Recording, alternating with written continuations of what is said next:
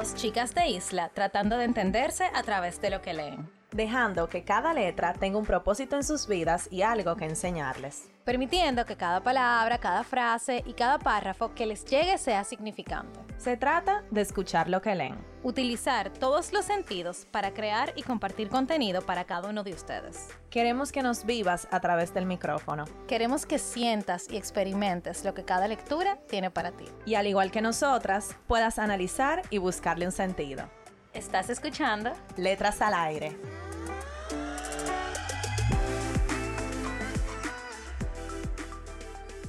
Hola a todos y todas, bienvenidos a otro viernes de Letras al Aire podcast. Están con sus hosts favoritas, Carol y Nicole. Hoy tenemos Hello. Hello. Pero déjame, déjame presentar. Señores, Carol está aceleradísima desde que se fue para Madrid. Señores, que yo estoy seis horas, yo tengo seis horas en el futuro ahora mismo, o sea, yo estoy más para adelante de todo. Por eso, ¿eh? Señores, este es un episodio especial porque es el primer episodio. O sea, ya yo tengo un tiempo viajando, eh, como le hemos dicho en episodios anteriores, pero este es el primero que estamos grabando full a distancia. Así que si escuchan los micrófonos diferentes, lo que sea, es por eso. Sí, así que eh, excusen, ¿no? Excusen, no, pero esto es lo ah. mejor. Duramos 40 minutos tratando de ver cómo era que íbamos a grabar. O sea, nosotros lo dejamos planificado y todo, pero como todo se extrema, al momento de la verdad, hubo fallo técnico, pero ya. Siempre, siempre. Estamos aquí y hoy vamos a hablar de un libro y todo bien. Pero antes vamos a hablar de la vida, Nicole, porque yo siento que nosotros tenemos pilas sin, sin, sin grabar.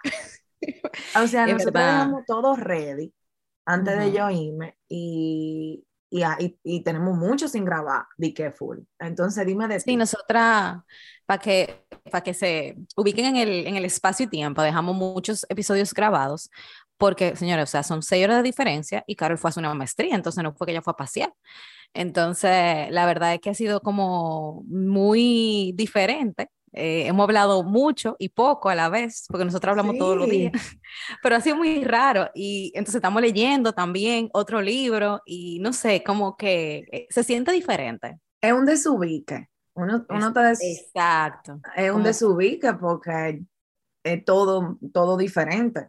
Entonces, y en verdad, esto, nosotros somos mujeres tan organizadas y que, y que me acusan que este episodio falta muchísimo para que salga cuando lo estamos grabando. O sea que Nicole va a estar por estos predios. Para este tiempo que, que, que, está, que salga este episodio, ya que salga estar aquí. Señores, pero la gente va a pensar que nosotras somos dos viajeras porque viajamos juntas para Nueva York y ahora en, en, en Europa. ¿Y qué es esto?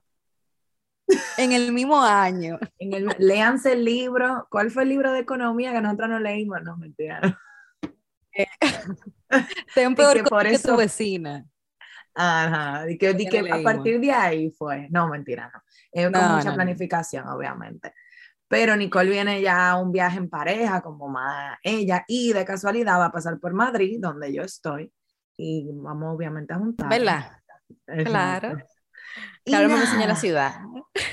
si tú supieras, pero señores, no miren, y o sea, este episodio sale en noviembre, o sea que estamos a 11 de noviembre y ya el podcast tiene dos años. Y eh, justamente yo estaba hace, la Nicole del pasado, estaba en, una cita eh, de algo, en una cita, me estaba haciendo la codificación de, ah, okay, okay. de color. Yo dije, ay, Nicole, Señores, es romántica. Señores, óyeme, lo mejor, lo mejor que ustedes pueden hacer es esa vaina, de verdad. Totalmente recomendado. Sí, sí. Ah, fuera de tema del libro y eso, señores, de verdad. Después, después le, hacemos, les hago el cuento. Y alguien me preguntó, como que, ah, que estábamos hablando de algo. Y yo, ah, sí, porque yo tengo un podcast que no sé cuánto. Y ella, ah, es verdad, yo tengo tanto con este proyecto. Y me dijo, ah, yo tengo dos años con este proyecto haciendo lo del tema de la codificación. Y yo, ay, ¿cuánto ustedes tienen? Y yo, ah, dos años. Y la persona que me estaba haciendo el proceso me dijo, ¿qué? Dos años. Y yo, sí, tenemos un episodio todos los viernes, todos los viernes salen episodios. ya, wow, o sea, qué dedicación. Y yo, vieja, tú no te imaginas la planificación que tenemos yo y mi amiga, o sea, Carol, para nosotros poder hacerlo. O sea, es que eh, yo, verdad, yo no me lo creo a veces. Sí, yo me sorprendo, yo me sorprendo. Pero estamos aquí, o sea, logrado, logrado y no se van a quedar sin episodio. No, no. Um, yo lo que vinimos. muy bien. Ay, ya, ya. Ah, sí. háblanos, Carol, háblanos de tu vida en Madrid, un ching ahí. Bueno, yo la estoy pasando muy bien. Ahora mismo cuando estamos grabando ya yo tengo un mes, casi un mes que me fui de allá, eh, pero yo hice algunos viajes antes de llegar, entonces realmente yo tengo desde el primero de, yo tengo como dos semanas y un ching más que llegué a Madrid. Señora Perísimo, de verdad yo creo que esta experiencia, quien pueda vivirla, o sea, de venirse un tiempo para acá a lo que sea, y no tiene que ser Madrid, yo digo Europa o, bueno, yo lo cualquier parte del mundo. Ajá, o cualquier parte del mundo realmente. Yo lo que he visitado es España, yo no en Europa, yo no he visitado otros países, pero de verdad, quien lo pueda hacer, que lo Claro que sí, tú fuiste a Portugal. Ah, sí, yo fui a Portugal, sí, pero en Portugal yo no viviría. Ay, pero eso es bueno, uno está claro. Eso es bueno saberlo, exacto. Claro. Pero aquí yo viviría. Entonces, eh, eh, de verdad, quien pueda tener la, la, oportunidad de irse por un tiempo la, más o menos largo, el que tenga, y conocer y abrirse los ojos, de verdad, hágalo, porque es que es una experiencia única. Es que todo el mundo que lo dice, dice que, ay, es demasiado guapo, es demasiado guapo, pero, pero hasta que tú no lo vives y lo sientes en carne y hueso de cómo es la cosa, y que de verdad es tan pero como lo dicen, uno no, uno no sabe, uno no sabe. Entonces, de verdad lo recomiendo 100%. Cinco estrellas le doy a, la experiencia. Cinco estrellas. Bueno, pero ya. Ah, y yo estoy subiendo también de que videitos, stories y cosas. Sí, de todo lo que ya ve, de, Ay, sí. Ay, eso que atenta. Oye, me aquí hay de todo. No, no, no, no, no, no, no, hay que a cada esquina aquí, de verdad, yo, yo he visto, o, o y eso lo estaba hablando con mi mamá también, que, que tuvo aquí los primeros días, que el libro físico no se va a extinguir. O sea, porque la cantidad, por lo menos aquí, porque la cantidad de librería y sitio de, de, lo que sea de libro, no solamente de libros normales, sino de historieta, de viñeta, de, de cosas diferentes que hay aquí, es demasiada. O sea, yo dudo que eso pase, por lo menos en este lado, no creo. Así que deberíamos adaptar un poquito de ese lado, para este lado. Sí, ay, sí, ay, sí, yo siento que nosotros estamos demasiado americanizados y este lado, que fueron los españoles, gracias. También. Sí, que fueron los españoles, gracias, que, que nos conquistaron o whatever. Nosotros deberíamos de tener como, no colonizaron, ajá, que conquistaron así, de que el corazón, no. Eh, nosotros deberíamos de tener como un chismá de esta cultura y siento que estamos súper americanizados, o sea, yo llego aquí, yo me siento muy extraña, a esta cultura que se supone que tengo en la sangre también y me siento muy lejana. Entonces, sí, tienen que hacerlo, tienen que viajar, tienen que vivir porque no tiene precio. Viajar y Pero mientras tanto, lo que estamos aquí quedados en República Dominicana, vamos a viajar a través de los libros. Así que a lo que vinimos. Señores, eh, no nos estamos riendo aquí, pero el tema de hoy es serio, realmente. Es un poco triste, el libro de, de aquí. Entonces, paréntesis, si ustedes se sienten un poco, no sé, triste, lo que sea, y quieren escuchar algo un poco más feliz, lo pueden parar aquí y irse a ver otra cosa, porque la verdad que el tema es fuerte, lo que vamos a hablar. Eh, y nada, el libro que nosotros nos vamos a leer fue Carol que lo encontró. Eh, es un libro, claro, payola. Ay, por favor. Pocas veces, Nicole, tú lo sabes, pero este, este fue bueno. Sí, fue una buena elección y, es una buena recomendación también. Se llama Invisible, eh, es del autor Eloy Moreno y casualmente es español, o sea que... Él es español. Hablando de, ah, mira, sí, español.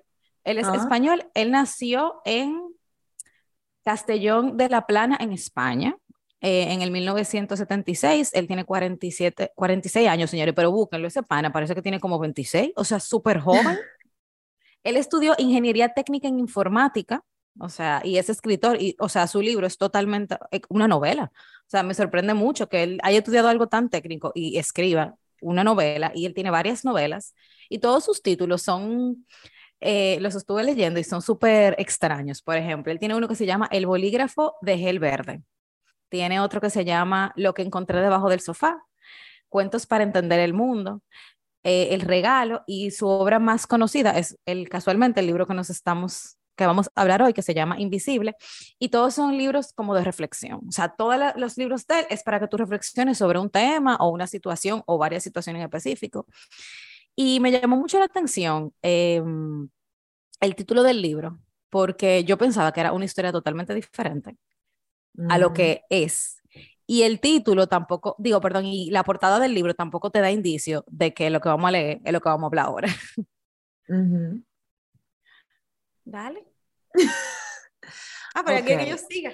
No, yo estaba muy entretenido oyéndote. Señores, Carol em, decía, oiga, para que ustedes vean lo mucho que nosotros teníamos sin grabar, Carol decía, Nicole, pero yo no me acuerdo de que el libro ni siquiera. No, no tuve que ojear un que dale, poco. Ojear un chin.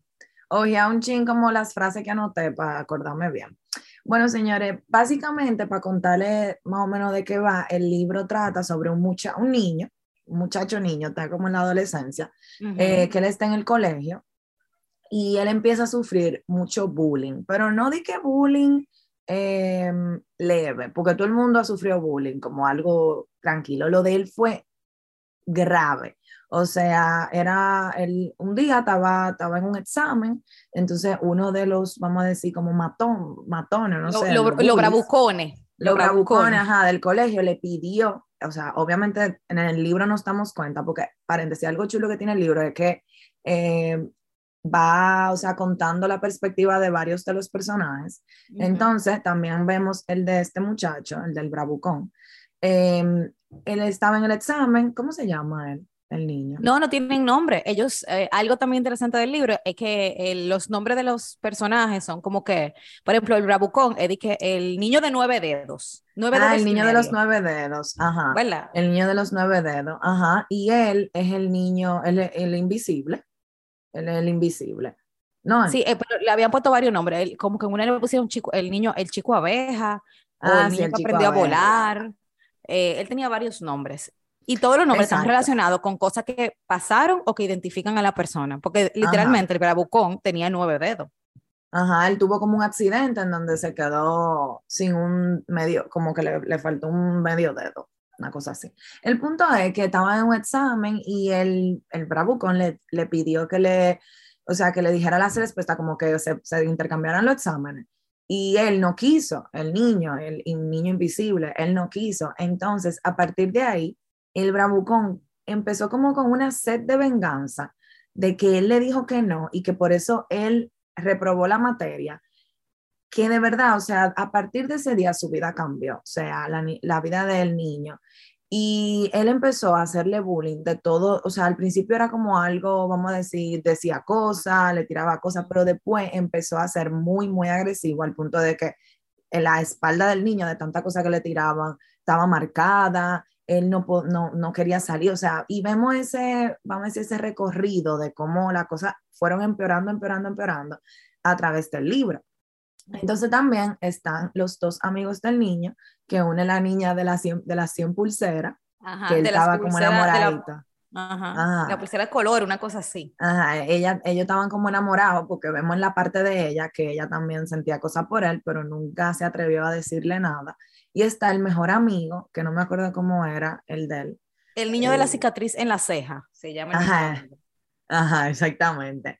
Em, que también, o sea, eran, eran sus mejores amigos. Ellos incluso, antes de todo, antes de que la vida de, de, este niño cambiara, ellos caminaban junto al colegio, como que se llevaban muy bien. Él realmente era un niño introvertido, o sea, pero era muy inteligente. Él siempre sacaba las mejores notas, siempre era como el más excelente. Entonces, de todo el mundo, por ejemplo, él siempre era de que el examen que más nota tenía y cosas así. O sea, ya él se conocía por eso.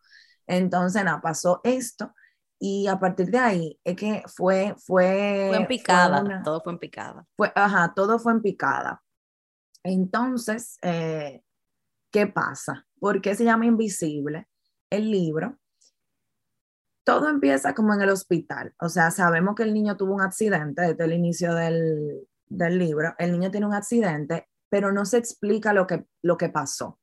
Simplemente eh, van gente a visitarlo, le preguntan como que lo, lo tan como, él tiene mucha atención de mucha gente y él como que no, no se, no, él no se acuerda, él se acuerda. No, no, lo que pasa es que él, eh, él, creó en su cabeza, no, él, él creó como, él como que disoció la realidad y él creó como en su cabeza un mundo. Entonces, como que en vez de yo decir que me están haciendo bullying, él decía que, qué sé yo, como que como que él no le ponía bullying, por ejemplo, en vez de decir que alguien le estaba haciendo bullying, él decía que había monstruos y que él eh, se volvió invisible y los monstruos no lo veían. Como que él utilizaba muchas metáforas para, porque quizá no sabía ponerle nombre a lo que él estaba viviendo en ese momento. Entonces, cuando él decía de que, el niño que aprendió a volar, que yo aprendí a volar y que me volví invisible y que no sé qué, la, lo que decían era que él estaba loco como que este niño diciendo que el invisible, o sea, y él estaba como que con una psiquiatra. Entonces la psiquiatra como que dándole terapia, vemos en el libro que ella va como de, tratando de entender qué es lo que él quiere decir, o sea, qué es lo que está pasando. Y ahí es que uno se da cuenta que todo es una metáfora y que lo que él estaba viviendo era bullying. Entonces...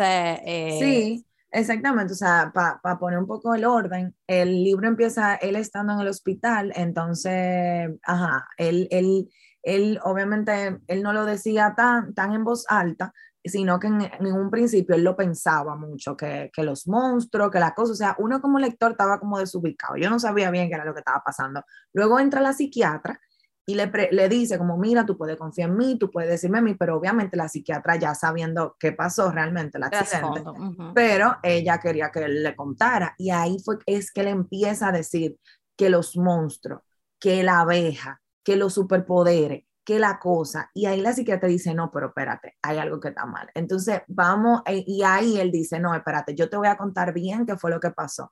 Y básicamente, eh, un chisme para adelante del principio, es que empieza desde el inicio la historia de cómo él cayó en este momento. Y básicamente eso, o sea, lo que le conté, lo que pasa es que lo hicimos al revés, lo que le conté del niño, del examen y no sé cuánto. Y em, él por eso mismo que dice Nicole, como de esa disociación, él lo que decía era que él necesitaba superpoderes, siendo un niño, que él necesitaba superpoderes para ser invisible, para que entonces los muchachos malos que le hacían bullying todos los días en el colegio no lo pudieran ver. Y, todo, y, por ahí se va. Entonces vemos cómo él comienza a por ejemplo, él, todos, todos entraban a una hora al colegio, él llegaba más tarde, como que en el último minuto, para que los bravucones no se metieran con él. Entonces, o él entraba al salón de clase justamente con el profesor para que nadie se diera cuenta de que él entró. Obviamente la gente se daba cuenta, pero eso hacía que no hubiera un chance de que le hicieran bullying, o él cruzaba siempre al lado de un profesor por el pasillo para que no pudieran hacerle bullying. Entonces, señores, como hemos visto en película o serie, pasa lo mismo que en toda la película serie que hay de bullying. Un niño bueno que le hacen maldad, eh, que los profesores o parte de los profesores o, los directores son tanto niños que tú no te das cuenta o piensas o no te quieres muchacho. O, exacto, no te quieres dar cuenta o no te quiere involucrar porque tenemos entonces a la directora, donde en un momento ya toma para adelante, le, le, dicen como que una profesora se da cuenta de lo que está pasando y se lo dice, y ella no, es que esos son relajos de muchachos, eh, los niños son así, o sea, en vez de involucrarse y querer saber qué es lo que estaba pasando, cuando ese niño estaba pasando por una situación muy fuerte. Entonces, él comienza como a separarse de sus amistades, sus amistades comienzan a alejarse de él. Eh, y me, me, duele mucho esa parte del tema de la amistad porque él tenía dos amigos la niña de la pulsera y el niño de la ceja rota. Y ellos mismos se comienzan a alejar, o sea, en vez de ayudarlo, en vez de, de, quizá como que decirle a un mayor lo que estaba pasando, ellos se alejan y punto. Y una parte que me dio tanto pique, que fue cuando la carajita de la pulsera le dijo, que no, porque tú no puedes ser tan cobarde. O sea, ese niño pasando de todo y es como que, y el niño respondió, o sea, para su, para su adentro, o sea, cuando pasaban las cosas, él pensaba en su cabeza y él decía, pero porque tú no me ayudaste tampoco, porque quizá yo no lo puedo hacer. Sí, tú sabes que en las partes, como yo dije, el libro se divide así en partes donde los otros personajes también hablan. Obviamente el que más habla es el niño, pero ellos, primero, el, el, mejor amigo tenía miedo de meterse por si le pasaba lo mismo a él. Entonces él vivía como con esa condena de por qué yo no lo ayudo, porque tengo miedo de meterme, de, de que también me pase lo mismo y que se la cojan conmigo. Y la niña, ella no tenía como las herramientas para poder ayudarlo, o sea, ella básicamente no sabía qué hacer. O sea, ella lo veía y ella se ponía a llorar sola, nadie se daba, o sea, él no se daba cuenta de que ella lo estaba sufriendo igual que él, pero ella tampoco decía nada, ni le decía, ni, ni, ni, le decía tampoco al barbucón, como nadie se le paraba a él, básicamente. Nadie le decía, no, para, esto y que lo otro. Hasta que llegó la profesora que se dio cuenta eh, por unos temas, ella se dio cuenta que esto estaba pasando y ella empezó, como en la clase, en el principio de la clase, ella empezó como a hacer reflexiones de, ese, de esa situación sin obviamente decir lo que estaba pasando. Y ahí los niños empezaron a, a ver como, eh, esto es verdad, esto es lo que está pasando, no sé cuánto. Pero realmente nadie nunca lo ayudó, entonces por eso es que se llama invisible, porque él decía que su super, superpoder era invisible, pero para tapar la realidad de que nadie lo estaba ayudando, o sea, de que la gente lo veía, pero no lo veía. Entonces él decía, ah, no, es que yo tengo que ser invisible. No, él no quería ver que realmente él no era invisible y que la gente de verdad lo veía y decidía no, no hacía nada. Ajá, entonces eso a mí me llegó mucho, porque él tan inocente decía, no, porque obviamente tiene que ser mi superpoder, esto tiene que ser mi superpoder, ya lo estoy logrando, lo logré, lo logré, lo logré, no me están viendo. Y después, cuando él se dio cuenta que sí lo estaban viendo, fue como se le rompió el corazón, como no puede ser que el mundo sea tan malo, de que todo el mundo está viendo lo que me están haciendo y nadie puede hacer nada. Entonces fue como ese choque de realidad, que él tuvo cuando él abrió los ojos y dijo, wow, o sea, todo el mundo sabe lo que está pasando y nadie, nadie me ayuda, ni siquiera mis mejores amigos. Qué fuerte.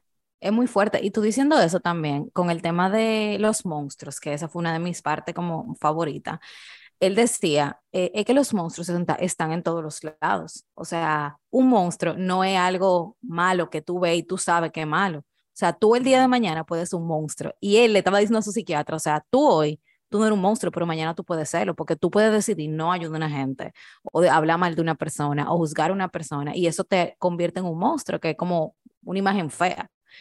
Y cuando él le dijo eso a la psiquiatra, ella misma como que se sintió mal, porque es verdad. O sea, nosotros estamos aquí y yo puedo creer que, por ejemplo, el día de mañana Carol va a salir a, defender, a, defenderme. Y quizás en ese momento Carol no lo hace y mi interpretación es, Carol no lo hizo porque no es mi amiga, Carol no lo hizo porque ella no, no, no me quiso ayudar, pero quizá Carol no tenía, como tú dijiste, la herramienta para ayudarme o no sabía qué, o se choqueó o lo que sea. Pero es que en el libro no hubo un paro, o sea, no hubo un momento hasta que llegó la profesora que quizá por el, adulto que el adulto, ah, y que ella también había sufrido bullying, o sea, que ella sabía, ella había sido invisible también, eh, que lo ayudó. Entonces, también algo que vemos en el libro es que él, por ejemplo, cuando llegaba a su casa, todo estaba bien, o sea, él no, no, no, le informaba nada a sus papás, él tenía una hermanita menor que adoraba y ella también, ella sí se daba cuenta, esa niña tenía seis años y se daba cuenta de que él no estaba bien, pero niña al fin, ella no sabía qué hacer y lo que le decía era como que yo estoy aquí, yo te quiero, tú sabes que yo te amo, que no sé qué. Entonces, a mí de verdad, de verdad, el libro me, me dio mucha pena. O sea, al principio, Carlos y yo estábamos súper perdidas. Yo estaba, ¿qué es esto? ¿Qué es que los dragones, que la abeja, que vuelo, que invisible? Yo dije, esto es una locura. Pero después que la cosa se aterriza, tú dices, wow, o sea, es una forma muy diferente de tu ver el bullying que todo hemos vivido. O sea, sí. de verdad. Sí, y por ejemplo, eso, eso de la abeja me gustaría como contar un poquito para que la gente sepa como hasta qué punto el, ese niño llegó. Él tuvo que hacer. Él decía, ajá, exacto, y que él creía en su cabeza que era la solución de, de, lo que le estaba pasando. Él decía que él necesitaba el superpoder y por alguna razón él pensó que si una abeja lo picaba, él iba a poder volar o, o sea, yo no sé, que él iba a obtener un superpoder. Señores, ese niño cogió y metió un día la mano en un panal de abeja y obviamente lo picó todo, o sea, lo picaron toda la abeja y ya ustedes saben. En una colmena, en una colmena fue. Ajá, en una colmena. Lo picaron todas las abejas y ya tú sabes, el niño sobrevivió de casualidad y él agradeció, ¿no? Porque él lo internaron y toda la cosa. Él agradeció de no haber, de no ir al colegio en esos días porque esos días fueron como de paz. O sea, y ahí cuando lo picó la abeja, a partir de ahí él dijo que ya yo tengo que tener como el veneno de la abeja, como la, la, araña, ¿verdad? De Spider-Man. Ya yo tengo que tener el veneno de la abeja y yo, y yo voy a tener los superpoderes. O sea, que hasta ese punto llegó ese, ese niño de hacerse daño a él mismo, de que para eliminar una realidad que él estaba viviendo. Qué fuerte. Sí, y a él lo agredían físicamente, lo insultaban, le hacían bullying por, por eh, mensaje de texto. ¿Eso tiene un nombre? ¿Cómo se llama eso cuando te hacen bullying por Sí, él lo acosó. O sea, ese muchacho, el bravucón, él se obsesionó O sea, él se obsesionó porque él obviamente tenía, tenía también sus problemas. Él se obsesionó porque él, él tenía toda la atención de la gente. O sea, cuando él le hacía bullying y cuando, cuando él se... Él era lo mejor. ajá. todo el mundo se le reía, todo el mundo le hacía el coro, todo el mundo, le, como que nadie lo paraba y le decía, tú lo estás haciendo mal. Entonces eso lo alimentaba a él. Y él quería Para seguir, haciéndolo. y seguir, y seguir. Y bueno, siguió tanto que pasó algo grave que me imagino que todo el mundo tiene que saber lo que, lo que pasó y por lo cual él estaba en un hospital. Eh, él amaneció en un hospital, así empieza el libro, eh, pero, pero sí, básicamente. Bueno, y eh, eso es básicamente el libro. Em, yo quiero que hablemos como un poquito de nuestra experiencia con el bullying, quizás, si queremos. Sí. Antes de cerrar, porque tengo una, y hablemos de la frase. Yo creo que el tema con el bullying es que, y esto es, no, no sé si es un arma de doble filo, pero, pero antes, en mi tiempo, cuando yo iba al colegio, el bullying era un relajo. O sea, a mí nunca me hicieron bullying de que obviamente, de que me agredieron físicamente o lo que sea, pero me relajaban por cualquier cosa. Por ejemplo, yo soy sorda de un oído y me relajaban con eso y yo siempre me lo cogía a chercha porque...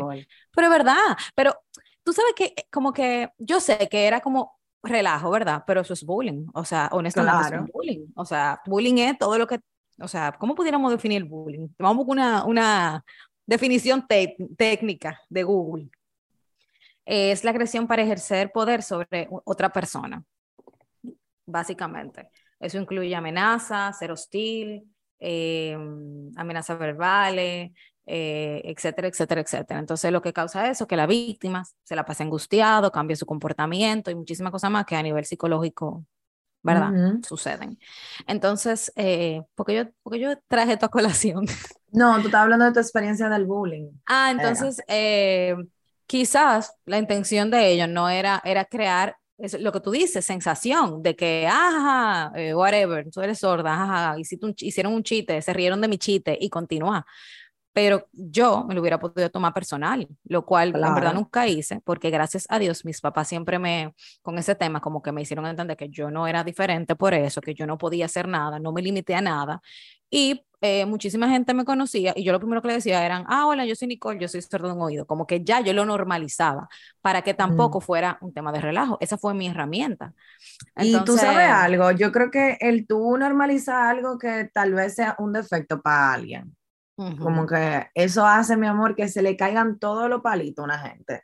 Toda la barrera. Si tú, si, tú, si tú mismo te relajas a ti o dices, no, porque yo esto, porque tú a veces hasta tú misma relajas con eso. Nadie puede venir a decirte a ti, porque a ti primero no te va a importar y segundo, lo que puede quedar en esa persona es ridículo. yo, yo creo que eso es una buena técnica. Así que por si en algún momento le pasa, normalizarlo en el sentido de, obviamente, que si esto no es algo que, que el hecho de que, qué sé yo, eh, puede ser el oído, pero el día de mañana puede ser que, whatever, qué sé yo, que tengo los dedos muy chiquitos, por ejemplo, ay, te digan de que manita y vaina, o media mano, manco, whatever. Porque verdad, señores, eso es lo que sale. Entonces, normalizar que eso no te está impidiendo nada y que si a ti, si eso a ti no te afecta, no tiene por qué afectarte que lo diga el otro. Es muy fácil decirlo aquí, ¿verdad? Pero yo lo he vivido y eso ha sido como que la mejor herramienta que yo pude hacer. Y como el niño invisible aquí, eso fue lo que él pudo utilizar en ese momento para poder sobrellevar la situación. Entonces, eh, nada. ¿Y tu experiencia?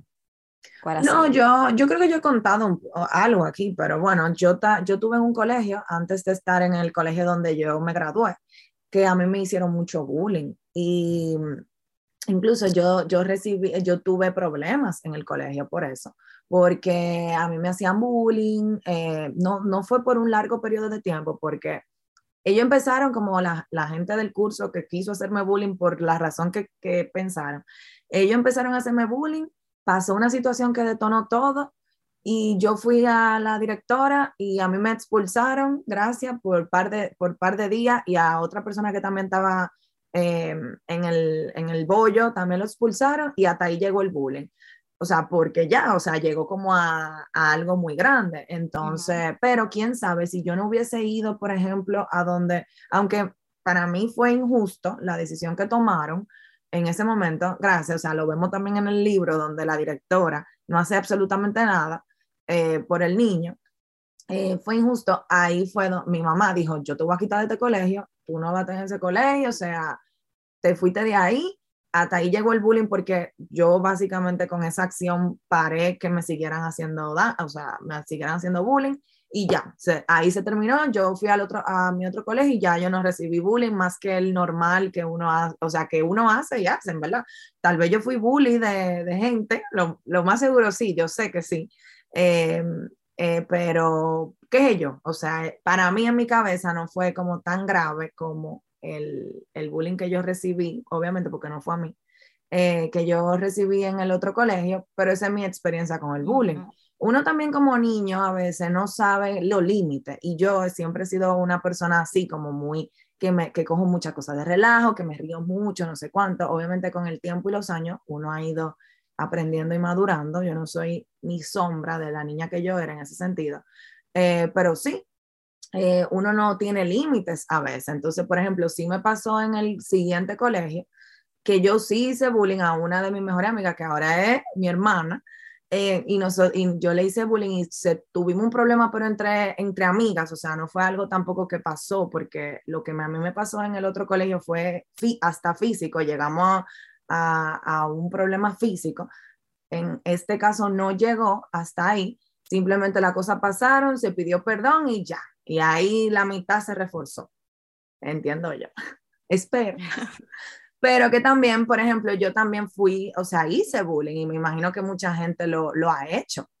Eso, y eso pasa, que tú, el bulliado se vuelve el bulliador. Sí, eso, es muy común. Y miren, tal Ajá.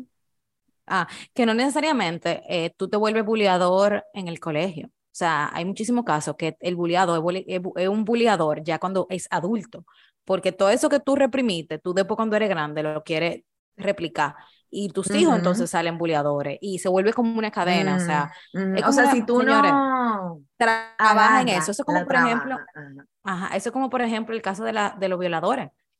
En tu casa te violan y el día de mañana muy no es muy probable, pero hay una posibilidad que tú seas un violador, porque eso fue lo que tú aprendiste. Si tú, en tu casa te dieron golpe, tú el día de mañana vas a salir a dar golpe. Porque tú te relacionas como te, se relacionan contigo. O sea, claro, evidentemente. Entonces, sí, eso, eso a mí me pasó. Eh, éramos niños, o sea, tú sabes. Pero sí, o sea, yo viví el bullying full y yo también fui parte del problema. Ahora yo lo veo muy claro, o sea, yo lo veo de que así clarito, pero obviamente en el momento uno no lo ve, uno no se da cuenta de lo que uno está haciendo y tal vez del daño que uno está provocando en alguien sin saber. Eh, sí en el libro, el niño Bravucón sí sabía, o sea, él estaba claro de lo que estaba haciendo. de lo que estaba haciendo y provocando. Y otra cosa que iba a decir también es que en el libro vemos que ese niño tenía problemas y que su papá era como un papá que tenía mucho poder y mucho dinero. Entonces él creía que se podía aprovechar de la gente y su papá lo iba a resolver. Entonces también el buleador, tal vez víctima, o sea, no, no le queremos quitar el peso, de, lo que él hizo y de las acciones que él tenía, pero, pero también el buleador es, un niño al final, o sea, es víctima de, de lo que sea que estaba pasando en lo su que, casa. Sí, eh, lo que pasó fue que, y esto ya porque imagínense, nosotros dijimos que no damos spoiler de los libros, pero señor, no hay forma. Ya eso quedó en otro... es que hay que hablar, hay que hablar. El que lo quiera leer, que lo lea. Eh, no, entonces, que eh, lo que pasó fue con ese niño, ya porque imagínense, para hacerle el cuento bien, que él tuvo un accidente cuando fue pequeño y el accidente, el culpable del accidente fue su papá.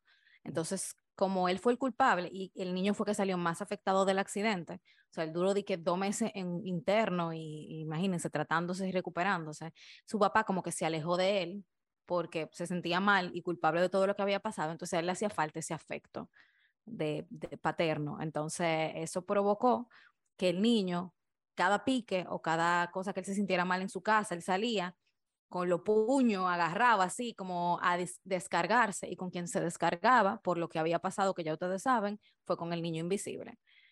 Entonces ahí vemos un problema de ira. Ajá, de, ajá, de ira y bueno, sabrá Dios qué más, pero... Y sabrá Dios, exacto. Ajá, pero, pero es, así, o sea, general, es que No, que Nicole, no, que ese libro fue el, tú lo dijiste, que fue el primer libro que te hizo llorar. Eh, voy a eso, iba a eso. DH me dañó el momento, Karen. No, no, pues yo lo, yo lo borro, yo lo borro. No, mentira, mentira, lo, lo puedo dejar. No, señores, y yo, yo no lloro con los libros. Yo soy una gente muy visual. O sea, me dan ganas de llorar las cosas que yo veo, no la cosa que yo leo. Y rara vez, rara vez. No, no, no, yo lloro mucho con cosas. Señores, pero yo, yo lloré con el video de, de, de El Apagón de Bad Bunny. Yo lloré con ese video, ¿tú lo viste? Ay, no, yo no lo he visto, lo voy a Porque es un documental. O sea, el, la canción del apagón es por todo lo que pasó en Puerto Rico.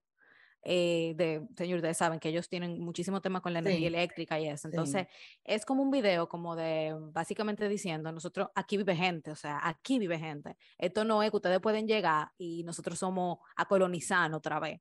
Eh, por muchísimas mm. situaciones que pasan. Entonces, señores, yo lloré mm. con ese video. O sea, con ese video yo lloré, que es una canción de reggaetón, entonces tú entiendes.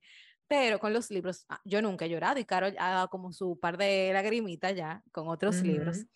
Y yo llegando al final del libro, yo me acuerdo que yo estaba sentada donde yo estoy hoy, que estoy grabando desde mi casa, en la oficina de mi casa, y yo estaba llegando al final del libro me acuerdo como hoy, sentada en este escritorio, y yo, señores, o sea, a mí se me aguaron los ojos. Y cuando yo leí la última línea, yo me puse a dar gritos como una niña. O sea, y yo dije, yo terminé, yo le mandé una foto a Carol, dije, Carol, o sea, acabo de dar una, una llorada con este libro. O sea, yo estaba grave, grave por lo hermoso que fue la reflexión. O sea, mira, me pongo hasta sensible por el tema. O sea, como que me llegó mucho. Y de verdad, es un libro que yo no me esperaba que me iba a hacer llorar. Entonces ya tuve...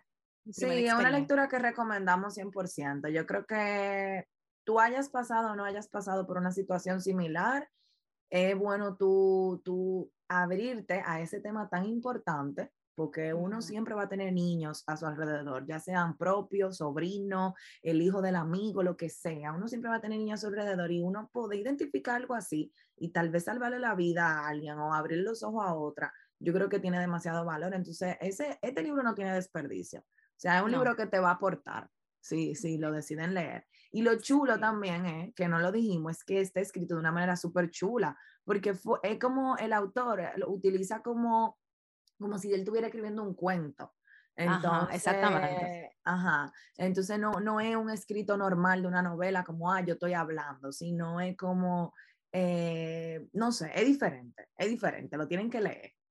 Sí, y también eh, lo bueno es que es un libro que puede leer un muchacho joven o un, o un niño que ya obviamente tenga cierta edad, porque eh, el niño tiene como 13 o 14 años en el libro, más o menos, eso es lo que vemos. Y un, un niño puede leer este libro y lo puede entender, incluso está escrito para que un niño lo entienda. Entonces, es un libro que te permite eso y que es un tema súper importante que está contado de una forma que al final tiene una reflexión y sumamente importante y que te deja ver a ti como cosa tan sencilla como el tú no entregarle la respuesta de un examen a una gente pueden desencadenar una serie de sucesos que se vuelve una, o sea, eh, se vuelve una locura por una sola cosa. Entonces, es como que, o sea, de verdad, de verdad, cuando yo, yo terminé el libro, yo dije, wow, o sea, todo esto lo, desencadenó, lo desencadenó un no. Ajá, o sea, el tú decir no. O sea, el tú poner un límite. Entonces, Qué fuerte. Es muy fuerte. Entonces, las frases, ¿o tú quieres decir, algo más? No, ya. Hemos hablado demasiado. Teníamos mucho sin grabar, señora. Sí, sí. Perdónenos. El niño, hablando de los monstruos, yo le dije que esa fue una de mis partes favoritas. Le estaba contando a la psiquiatra y esto fue literalmente lo que él estaba diciendo, el niño invisible. Sí, monstruos, muchos, muchísimos, miles. Muchos de ellos siguen aquí. Son los que me visitan por la noche y se me meten en el pecho. Pues aunque ahora no los puedas ver, pero los sigo sintiendo. No hace falta tenerlos delante de mí para que te hagan, delante de ti para que te hagan daño. De hecho, creo que siempre me han hecho más daño cuando no los he tenido delante de mí que cuando sí estaban. O sea, de lo trauma que te causan, o sea, el monstruo se vuelve un trauma y de verdad, o sea, el niño le pasaba, que esto no lo hablamos, que él estaba en su cuarto tranquilo, leyendo lo que sea, y él se acordaba de eso y le daba como un, un ataque de pánico, que él no sabía que era eso, pero era eso al final. Esa frase me gustó mucho. Mira, mira aquí lo que estamos hablando de lo de invisible.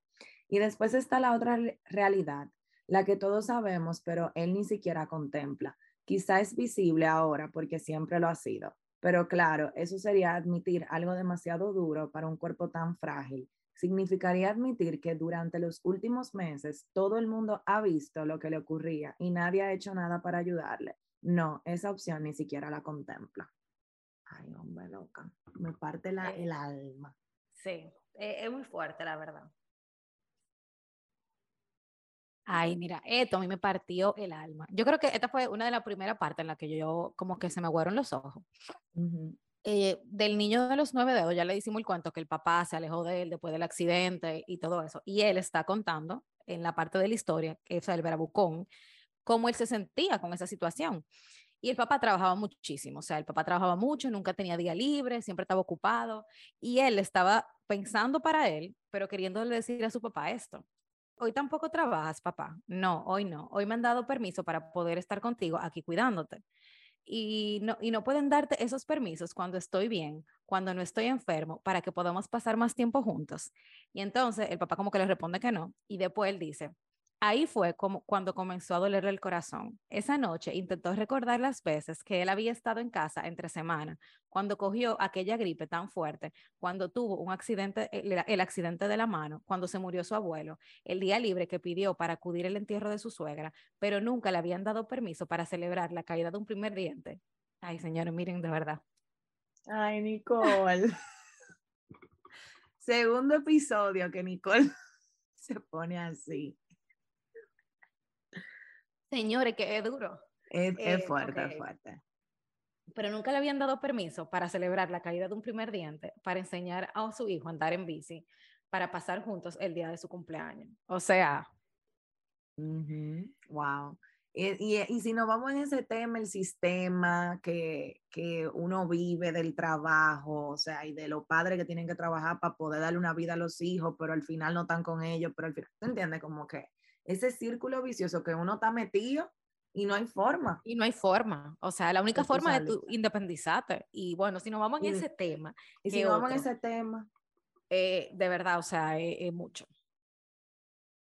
Eh, yo leí, yo leí esta que, bueno, no tan poderosa, pero que también es importante para mí, que dice, el niño invisible hablando, lo que menos entendía es que la mayoría de los que se reían de mí ni me conocían no habían estado allí el día en que me puse rojo, se reían porque sí, por seguirle la corriente al grupo.